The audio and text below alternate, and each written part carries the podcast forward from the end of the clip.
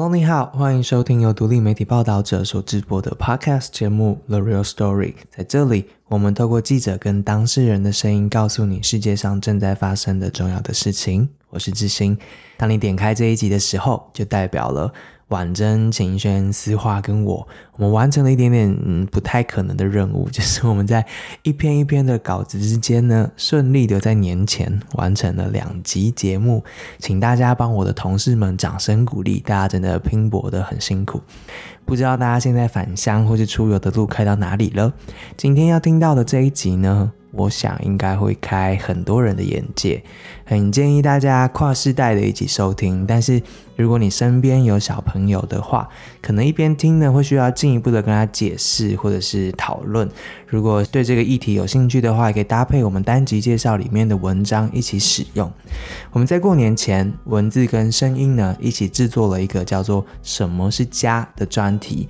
我们看着这一些来台港人、都市的原住民，或是同志家庭，还有青旅里面住着那些年轻人等，我们走进他们的生活里面，去了解在社会不断的变迁之下，他们努力建立属于自己的家的过程。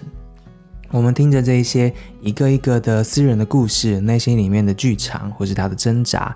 就像是走进的那一些你可能每天都会经过，但是却从来不知道的那一些家里面，去看看他们的酸甜苦辣。记者们在采访的过程里面都体会到了，对这些不同的群体来说，什么是家，然后什么是幸福。推荐大家可以回头看看我们的专题。今天想特别为大家介绍一位我们在采访过程当中认识的角色，他是台湾同志家庭权益促进会的志工。过去十七年来呢，这群志工以及后来的正职员工们呢，关注着社会上大家看不见的那一些拉子妈妈、同志爸爸以及他们的孩子们。他们说，大部分人并不知道，其实，在同婚合法之前，有一群人在台湾，几乎是试过了各种方法，想要拥有一个家，拥有孩子。那些方法包括了滴精，也就是自我注射精子，或是协议婚姻。或是人称的假结婚，又或者是有些人进入了异性恋的婚姻，放弃了自己同志的认同，他觉得想成家的话，只有这条路可以走。接下来你要听到的是我跟志工 Amy 的对话。他从十年前就开始担任同家会的职工，有时候他会以心理咨商的专业来协助同志家里面的家长，或者后来呢，他协助这些在同志家庭中长大的孩子去面对心理的跟外在的困难。在同婚合法之后，Amy 更是一些课程的讲师，他帮同事朋友们上亲职课程，或是提供法院可以认真的这一些专业课程的时数，又或者是他在收养的过程当中呢，协助做评估的会谈。接下来你要听见的是 Amy 跟我的分享，她要分享过去十年来她所看见的那一些人、那些事，那是社会里面过去无法见光的那一些亲情，以及人们对家的渴望。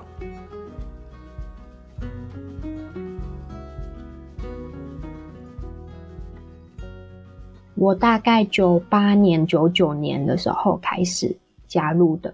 一九九八，哎，民国九十八年哦，吓我一跳。民国九十八年、九十九年，那时候是什么样的机缘？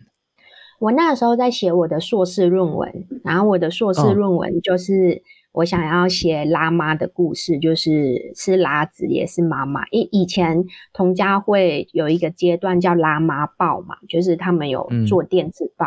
我那时候硕论想要写这一群人的故事，就是我是做执行研究，要访问他们，所以才开始加入当义工这样子。对，了解。所以你总共访了多少个那时候论文？我我访了五个人。就他们五个成家的方式都有一点不一样，这样子就是有跟异性恋结婚的，有协议婚姻的，然后有人工生殖的，或是自我注射的这样子，让自己怀孕的方式不一样。嗯，所以也有包括进入异性恋婚姻的。对，其实我早年在同家会。跟现在落差蛮大。现在我们认识的家庭几乎都是媒体上面看到的人工生殖的家庭啊，代孕的家庭。但早年几乎全部都是进入异性恋婚姻，他可能还在婚姻里面，也可能离婚了，然后他就跟他的同性伴侣在一起，可能孩子带在身边，也有可能孩子在前夫那里，然后他们周末见面这样子。我我我加入大概十年十一年嘛，大概前前五年前四年几乎都是这样的家庭，后来才开始比较多人工生殖的家庭。嗯，了解了解，所以意思是说他们。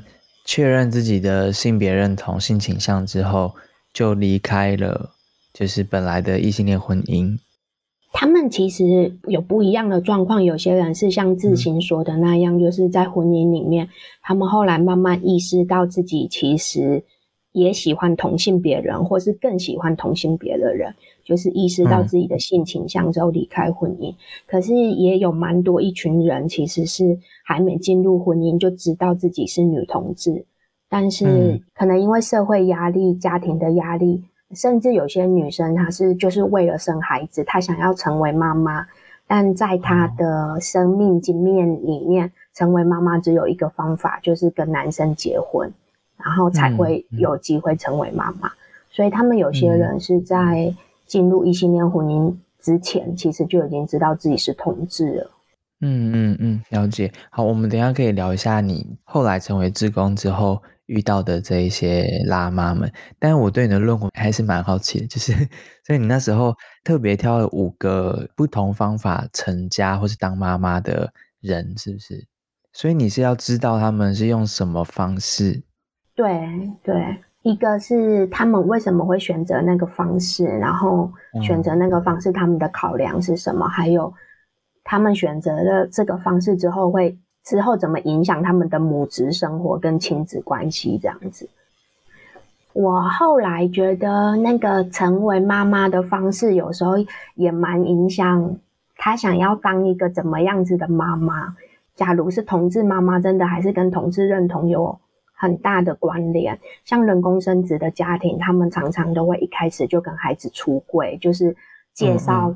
我们是一个同志家庭，透过绘本啊或什么，但是前异性恋婚姻这样的家庭，在我以前接触的经验，他们几乎是比较避而不谈，或是他们会用行动，譬如就带着孩子去认识其他的同事家庭，或是来参加同家会的活动，但他从来不去跟孩子谈跟我一起睡的那个阿姨，我们之间的关系是什么？嗯，了解。那还有那种自己。用注射的或是协议婚姻的，那那个要怎么跟小孩讲啊？我觉得自我注射的还好，就有一点像人工生殖的家庭，只是你要去说明那个精子来源，就是有一个好心的叔叔啊，他给我们精子，因为妈妈跟妈咪没有精子这样子。对，就是这个还好说，但协议婚姻就。就也要看他们在婚姻里面是不是就真的称他们爸爸妈妈这样子。假如是这种情况的话，就让他知道说，爸爸跟妈妈其实都是喜欢同性别的人，就是妈妈喜欢女生，爸爸喜欢男生。但是因为我们要一起合作，有一个小朋友，所以我们两个就结婚了，然后把你生下来这样子。对。你那时候选五个，是因为那时候已知的状况就是这五种状况，是不是？其实不是哎，就是还是有更多。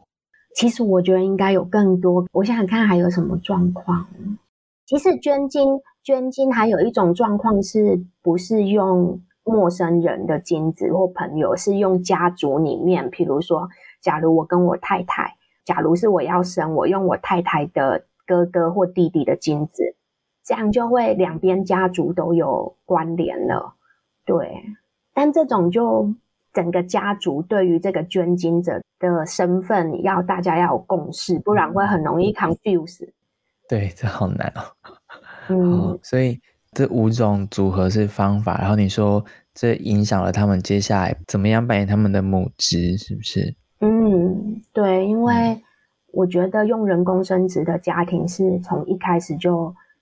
他们很清楚他们的路在哪里，他们很清楚他们为什么要成为妈妈，或是要怎么成为妈妈。但是走过异性恋婚姻的妈妈，其实我觉得有时候她同时也还在走她认同的过程，但是她已经成为妈妈了，所以她要怎么去跟孩子解释说，呃，可能妈妈以前喜欢爸爸。可是后来妈妈变成喜欢女生，就是这件事要对孩子说明，其实蛮不容易的。哇，那会影响到他们的亲子关系，是不是？假如是那一种离异的家庭，然后我觉得可以理解那个男生，就是那个先生的角色啊，他他通常发现太太是女同志，或是太太跟他坦诚自己喜欢女生之后。就是这种感觉，我觉得可能比外遇还糟糕，比一般的外遇还糟糕。不是说你以前喜欢我，你现在喜欢别人，而是我必须去认知到说，你会不会从头到尾根本没有能力喜欢我，然后我们的婚姻只是你的一个计划，或者是只是掩护你的工具。我我早期遇到的辣妈，他们其实蛮辛苦，他们通常离婚的条件是谈的很差的。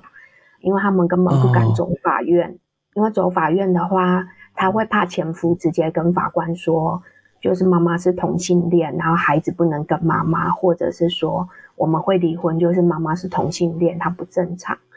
到底法官会不会那么不友善？其实我们不知道，但是拉妈通常不会走到那一步，他们会在前面前夫提出什么条件，他们都答应。那在这个过程就跟一般离婚一样，就是。前夫可能就会一直跟孩子，呃，批评这个妈妈是不正常的。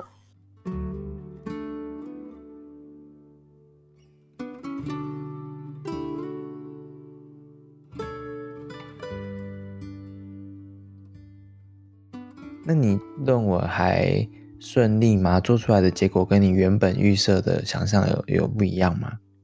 嗯，有有一些地方我。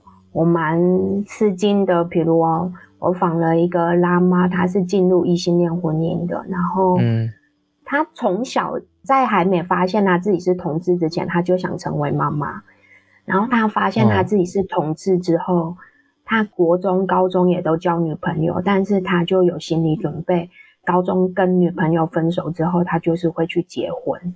我认识的那一群辣妈，现在可能五六十岁。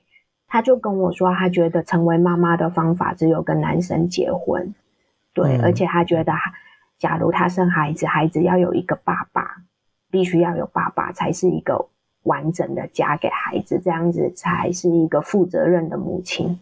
我觉得可能后来接触太多人工生殖的家庭，或是知道说，哎，其实家可以有不同的样貌，可是对一个想要成为妈妈的人。他唯一的方法只有跟男性结婚，然后嗯，可以勉强自己的性倾向这件事，我那个时候觉得蛮吃惊的。可是对他来讲是很理所当然的事情。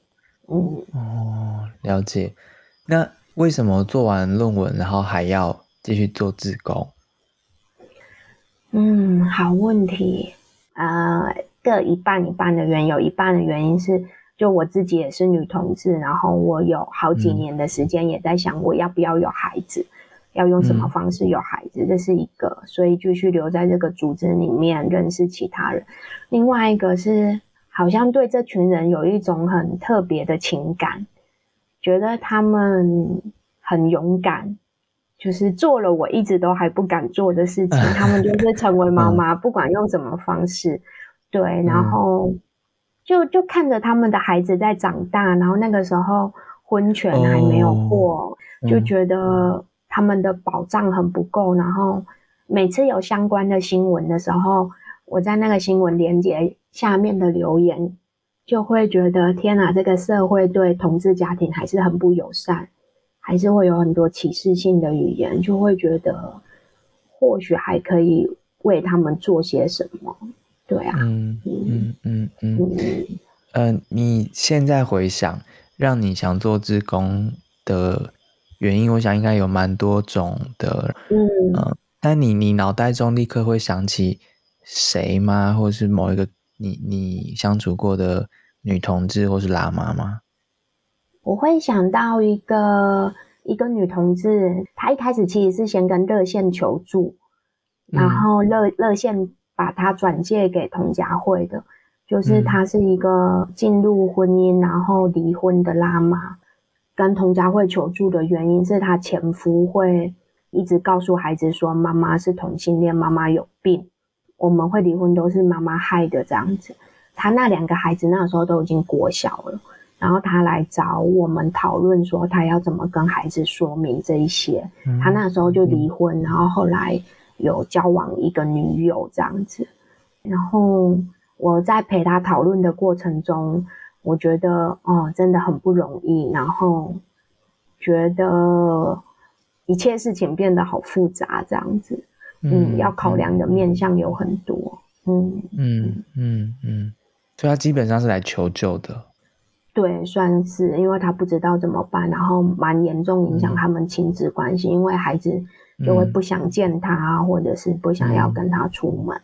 那你们能够做些什么啊？哦，我就陪他讨论，跟他讨论几种方式，可以怎么跟孩子重新建立关系，或者是怎么去跟孩子谈，就是妈妈为什么喜欢女生，然后妈妈跟爸爸为什么离婚这样子。我会很吃惊这个案例，是因为就是那个姐姐，应该对我来讲算姐姐，她就住在我家巷口的上面而已。那个距离感会忽然让我觉得，就遇到这么大的困难，不是一件很遥远的事情。其实这种例子总是让一般社会大众不太能够理解或谅解同志，然后。呃，进入婚姻这件事情，嗯，大家会蛮快觉得另外他的另一半是受害者，然后这个同志欺骗了别人，明明知道自己是同性恋还去结婚这样。其实我我觉得我不完全否认说另外一方是受害者，他们某个程度真的是这个体制下的受害者，某个程度确实他们也遇上了一个。可能还没有想的那么清楚怎么面对自己的人，所以我觉得能做的就是让双方的伤害看看用什么方式都可以减低一些。嗯，但是那个伤害一定会会存在，也已经造成了。嗯，这种情况一定是一定是坏的下场或结果吗？我有有接触过一个男同志爸爸。他后来跟他太太坦诚之后，他太太是接受的。他太太比较是恍然大悟的那种感觉，他太太比较是那种以前会觉得你你好像不爱我，你好像对我没有什么兴趣，对，但是后来会有一种觉得。他不是输给其他女生，他先生就是爱男生，所以这这是没办法的事情，这不是努力就可以的事情。松一口气了啦。对，有对松一口气，有遇过一个太太是这样，但是大部分听到的确实都不是那么好的状况。最最坏的情况可以是怎样？最坏的，我之前认识一个辣妈，她。好像十八岁还是十九岁就结婚了，然后她是一个 T，所以就是一个 T 妈妈。她先生发现她是同志之后，其实对她有家暴的状况。她先生不会打孩子，但是会打她。对，然后她那个时候是就带着两个孩子，好像都还很小，还在都还在幼稚园而已。他是逃出那个家，然后后来结束这段婚姻关系。嗯嗯嗯嗯。所以你觉得，你觉得他们是如果知道说他可以不用结婚，他其实不一定不会选择这条路，对不对？没错，没错。我觉得大家在责备这些人，或者是觉得你为什么用这种方式有孩子的时候，常常都忘了说。对他们来讲，成家的选择其实并没有那么多，甚至是没有选择的权利的。嗯嗯嗯嗯，这多少是上一个世代的事情比较常见，就那时候每个人都得结婚嘛，然后都得生小孩嘛，应该是这样。对他比较是一个 list 的感觉。有一个辣妈就跟我说，她她知道他喜欢女生，但他还是进入婚姻，因为他想要成为妈妈，然后。她在怀孕生了孩子之后，她就跟她先生再也不同房，然后非常冷落她先生，然后她就是等着她先生外遇，然后可以离婚这样。然后她先生也没有让她失望，她先生就外遇，然后然后他们就离婚了，因为他还很年轻就离婚。我说，那你不会被期待说必须在再结婚或什么？他说不会，他觉得这个社会好像是你有结婚过就可以了。嗯嗯嗯，我我自己是蛮好奇，说十年来这个社会的变化，如果你们在第一线做服务的话，其实应该是看得最清楚的，对不对？我觉得这个社会看同志家庭的角度也有一点点不一样，就是初期我觉得这样的家庭形态好像是不会被看见。就算看见了，大家也不会说。就是我们知道，哎，有一个女生她离过婚，带着孩子跟另外一个女生住在一起。哎，那他们是什么关系？好像街坊邻居啊，或者是亲戚朋友们，大家好像就是心知肚明，但是不会去谈这件事。那在称谓上面也不会出现什么妈妈、妈咪这种，就是妈妈跟阿姨。但那个阿姨其实就像另外一个妈妈一样，在照顾这个家，可是不会去定位她是一个同志家庭。就我觉得她以前是不存在，也不会被看到。但是我觉得这几年可能跟婚权运动也有关，然后跟媒体报道也有关，大家好像会开始知道同志可以有孩子，然后有所谓同志家庭这个名称。对，然后。我从很久以前看那种新闻下面的留言，到现在看新闻下面的留言，觉得也有不同，就会开始看到有一些比较正向啊，或者是会说恭喜啊、支持啊，或者是有爱就是家这种。可是以前真的很可怕，以前一点开就会立刻离开同温层。你为什么都会去看那些留言啊？我觉得我还是想要知道这个社会。应该是说，我想要知道那些家庭在面对的是什么，因为我觉得我会点开去看，他们也会点开去看。其实我心里更怕是孩子以后长大，孩子也会点开去看。嗯嗯，你也要面对孩子？会啊，现在有一些孩子已经有比较大了。我之前跟一个孩子聊过天，他跟我说的故事让让我蛮感动。他。就是他妈妈，就是那个我刚才提到的那个 T 妈妈，曾经遇到家暴的那个 T 妈妈。然后弟弟他高中，然后他妈妈有一次跟我聊天的时候，在跟我说，他觉得他们家弟弟跟以前国中不一样。以前国中他不会那么排斥他妈妈到学校去，或者是送东西到学校，或者是国中的时候他也会约同学回来家里。但是高中的时候他就。不会约同学来家里，然后非常的排斥他妈妈到学校。对，然后他妈妈就在跟我讨论说，是不是他的同志身份或他的外形，因为他一看就是个 T，这样就是一个很中性的女生，可是她是个妈妈。对，他就在想孩子是不是讨厌他这个身份。后来我就有跟孩子聊一聊，他就跟我说，因为他们班有几个男生是会开同志的玩笑。就是他们几个男生在一起打球啊，在玩的时候，他就会听到他们班的男生开同志玩笑，所以他就不想要让他同学看到他妈妈，他们可能就会说妈妈的坏话，或者是讲一些揶揄的话，他听了会不高兴或是不舒服。我在跟他谈的过程中，我觉得他是想要保护他妈妈，不是想要保护他自己，他不想要他妈妈被人家说不好听的话。对，然后就是有有一些同志家长会觉得说，孩子不出柜好像不承认我这个家长，但是我觉得，呃，很多家长其实也会愿意尊重孩子的选择。就是假如这个阶段的你，你不想让别人知道我们的家庭是一个怎么样的家庭，我也尊重。哦，对耶，孩子需要出柜，这个权利应该保留给孩子，是不是？对，但很有趣的是，有一些家长会很努力的去辅导孩子出轨，但是我觉得这个很看孩子的特质跟个性诶。有些孩子其实是天生就比较内向跟害羞，所以对于那种走在很前面的家长，就是参加社会运动啊、同志运动啊、接受媒体的采访，可是可是，假如他的孩子是一个很害羞的孩子，或是。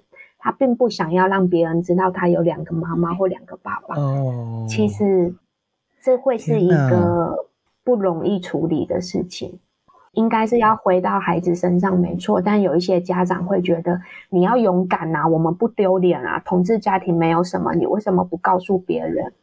那怎么办？嗯那那等于是家长又要入柜耶！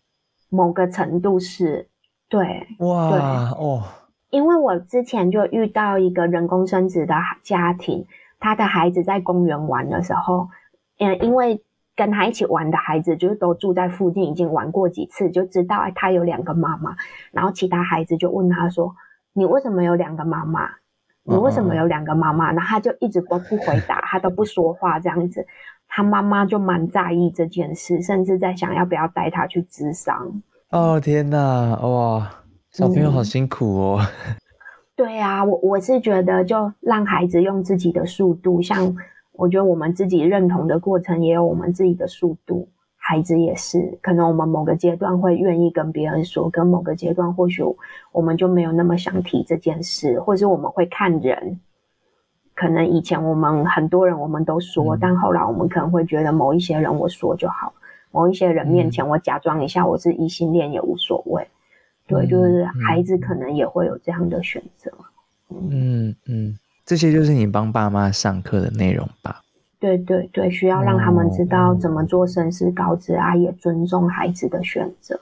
这好难哦。对啊，所以我其实我都是去读国外的文献。我那时候一直以为，我那时候一直以为我做完硕论就不用再读文献这个东西，哦因为国外的经验还是走的比较前面。我就在想说，那到底国外怎么做神事告知？然后嗯国外的孩子他们长大的经验到底是什么？就会去嗯看那些资料，然后再想想看，再假如在台湾运用要怎么运用，所以国外已经做很多这样子的讨论跟研究了。超多。我们现在台湾还在做那种比较性的研究，就比较异性恋家庭跟同志家庭有没有差异。我们大概玩了七八十年了。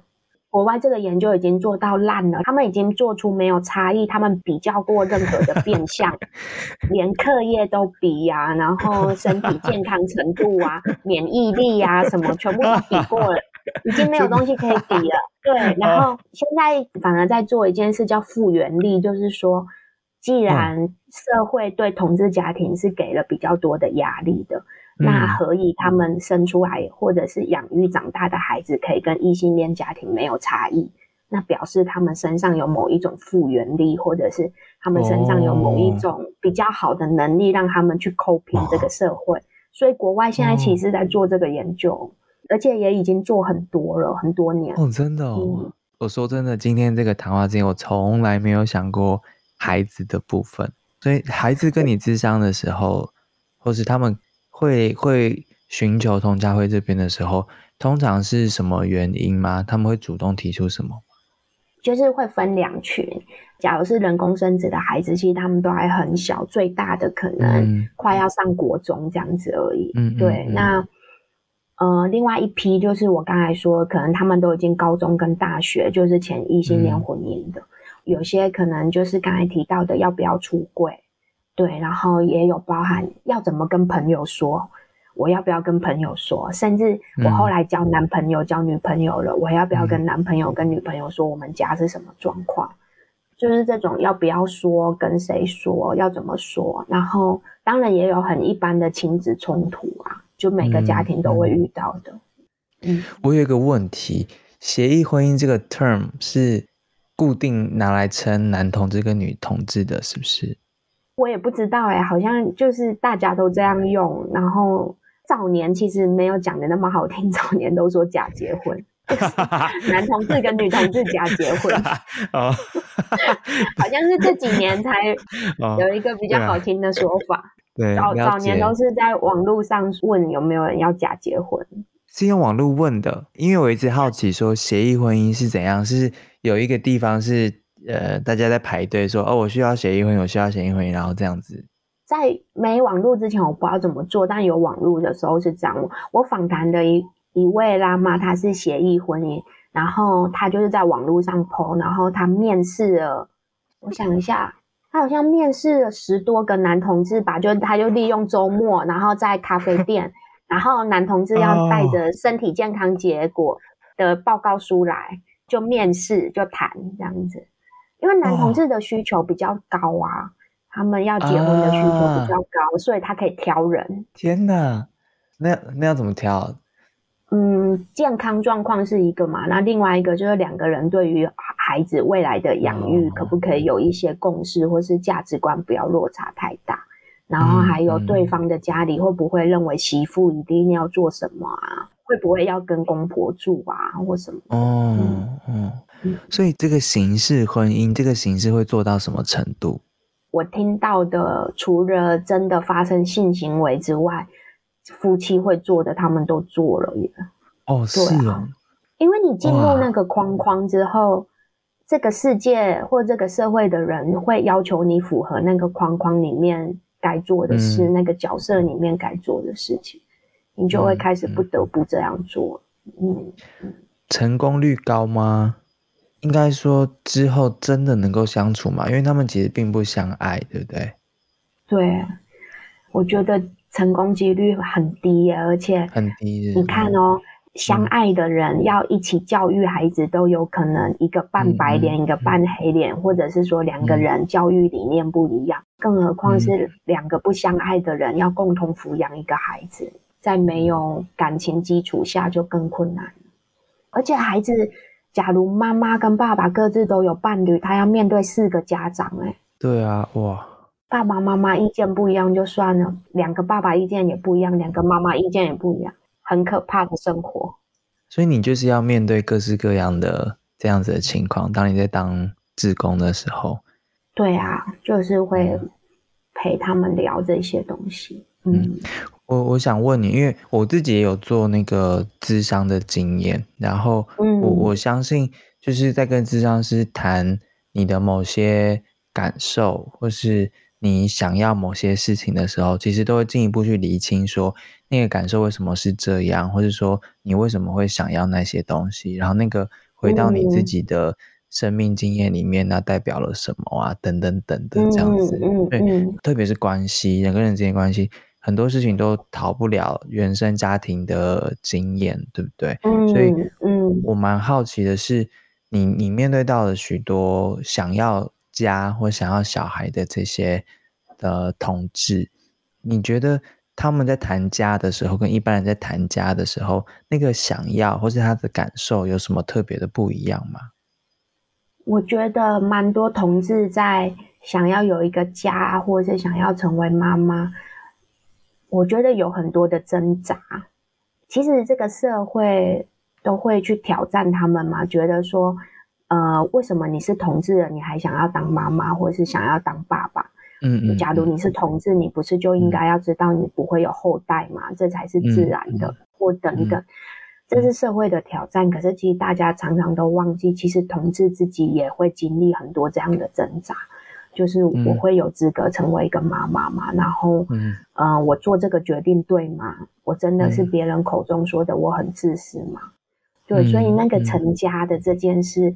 他们要经历很长的一段自我的质疑呀，然后不断的自我的对话，然后好像要变得更勇敢、更坚强，才做得到这件事情。嗯嗯，就是他真的要这样子。对，真的要。嗯，那在早年的辣妈，我是觉得他们假如要要有一个家，有一个有孩子的家的话，他们好像就要被迫放弃另外一个身份，就是同志。因为就像我们刚才讲的，那是相抵触的嘛，就是他唯有跟异性结婚，他才能有孩子的话，那他就会放弃他同志这个身份，放弃他他爱另外一个人的权利或者是能力嘛？嗯嗯，对，嗯嗯，所以其实同志要进入或是成立自己的家，心理上面需要做很多决定跟准备耶。对啊，因为我们不会意外怀孕啊，就是没有办法。其实说真的，网络上很多人会批评说同志有孩子很不自然，它确实不是一件自然的事情，不是一个我们今天晚上特别有感觉，然后我们做爱完之后我们就有孩子，他确实不是这样来的，他是要有很多很多的计划。即便我是要形式婚姻，我也做了很多功课，我面试了很多人。或者是我即便要进入一段异性恋婚姻，我也要思考很久，我要怎么在这个婚姻里面存活下来。哦，所以我不知道，我有的时候觉得呃，在智商里面会说，孩子假如是一个非预期怀孕到这个家族的孩子，会比较担心，就是这个家族或者是家长对孩子的接受度。那统治家长都是预期中有孩子的，因为他们是做了缜密的计划。可我有时候也觉得那个准备度真的太高了，所以我觉得有的时候，哦，我有时候都在想，孩子压力也很大，因为 两个家长都高度的投入，不能随便养。然后，假如是人工生殖，孩子是重金礼聘到这个家里的，嗯，所以你反而会叫家长们放轻松一点吗？对，我发现同志的的亲子生活都是压力比较高的，然后因为社会在检视啊，你家的孩子假如有什么状况，大家很快说啊，因为你是同性恋啊，叫你不要养孩子，你就要养，所以他们压力很很高，他会感觉得到那个社会的检视。啊，那你看这么多，你自己有改变你的想法吗？好像没有，就是更觉得他们很勇敢。因为我我后来我应该算是算放弃吗？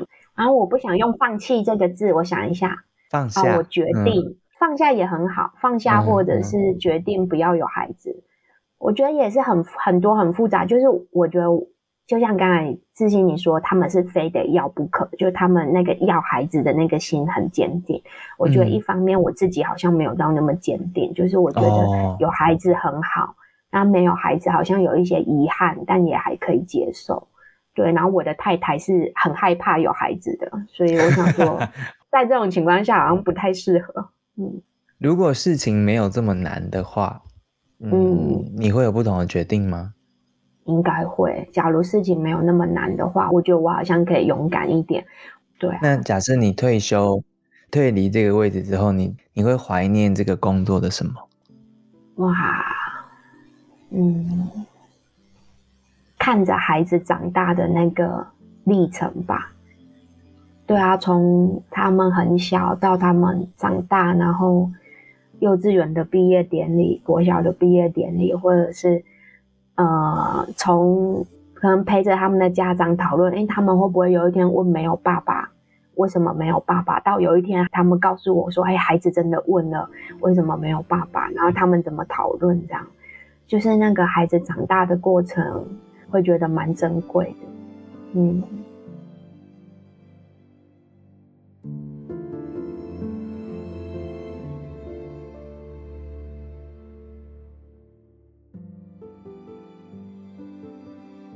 以上很谢谢 Amy 跟我们的分享。在访谈之后呢，我请 Amy 提供她当时的论文让我来做功课。其实我翻了翻才看见，她当时就在论文上面写下了她决定研究这个题目的时候脑袋中的各种的怀疑啊跟思考。她在文章中回顾了过去西方学者们对于同志家庭的研究，然后我才发现。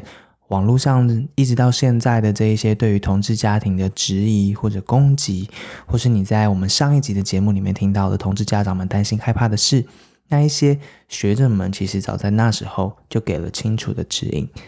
早在一九九九年到二零零三年之间，有几份研究论文，其实得到了一些结论：在同志家庭长大的孩子，在社会能力、行为适应、性别认同、伴侣关系、社会支持、情绪功能、性取向、污名化、性别角色行为、认知功能等等的各种变相呢，他们的表现跟异性恋家庭成长的孩子相比都没有差异。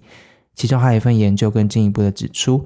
同治家庭的小孩在发展过程当中，不论是心理、智力、行为或情绪，都是正向的发展。家长的性倾向不是预测小孩身心发展状况的重要变相，应该关注呢，其实应该是家庭的历程，也就是 family process，不是家庭的结构。Family structure，例如家长之间的关系是不是经常冲突啊？家庭是否可以给孩子温暖的感受啊？家人关系的品质等等啊，这些才是关键，而不是嗯家里面有几个家长或是家长的性倾向等等。回到台湾呢，其实，在立新基金会蒲公英智商中心特约心理师潘晴薇的研究里面，也给我们了一些参考。他在二零一六年到一八年之间访谈了台湾各地的二十三位女同志家长之后，在一九年底发表了这一份研究报告。他说，同志家庭子女遭遇的这一些成长不利因子，其实就是外在社会的负面态度，并不是同志家庭本身。外在的这一些污名标签跟赋予的压力呢，才是影响孩童心理健康跟生活满意度的关键。这些外在的压力呢，让同志家庭的孩子以及家长都承受了比异性恋家庭更大的压力。这些压力可能是什么呢？我们在访谈的时候，其实很不幸的听到了很多的例子，包括五岁不到的小孩在学校不会用厕所的马桶，老师就认为是因为他家长都是男同志的关系。那有孩子提出他的师长有猥亵的行为，第一时间却被认定是因为他在同志家庭长大，并不习惯男性的互动等等的原因。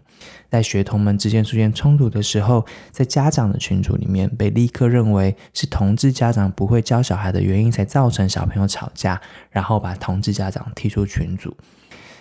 听了这些例子，我们也才能够理解，难怪童家慧的秘书长小平会这么说。他说。养一个小孩需要一座村庄的共同努力，而台湾这座村庄呢还在长。以上两集给村庄里面的每一个人，我想每个人跟其他人都有一些一些地方是不一样的吧。那如果这一座村子能够包容各种不一样的人，让不一样的人都能够成家，能顺利的长大，我想那大概会是一件蛮美好的事情。在过年的这时候，把这两集跟这些家庭努力的故事献给大家，希望对大家有一点点帮助。很谢谢你今天的收听，而且听到了最后。新年假期，如果大家听完之后有什么感受呢？还是可以随时跟我们说，或是跟你身边的父母们、呃孩子们，或是你的朋友们分享。抱者是一个非营利组织，仰赖个人的捐款才能够运作。不管是红包啊，还是你平常的薪水啊，欢迎用单笔捐款或是定期定额的方式加入我们，给我们一些些鼓励，让我们知道我们这些故事呢是你们所需要的，你们觉得是重要的。谢谢你今天的时间喽，我们下次见，拜拜。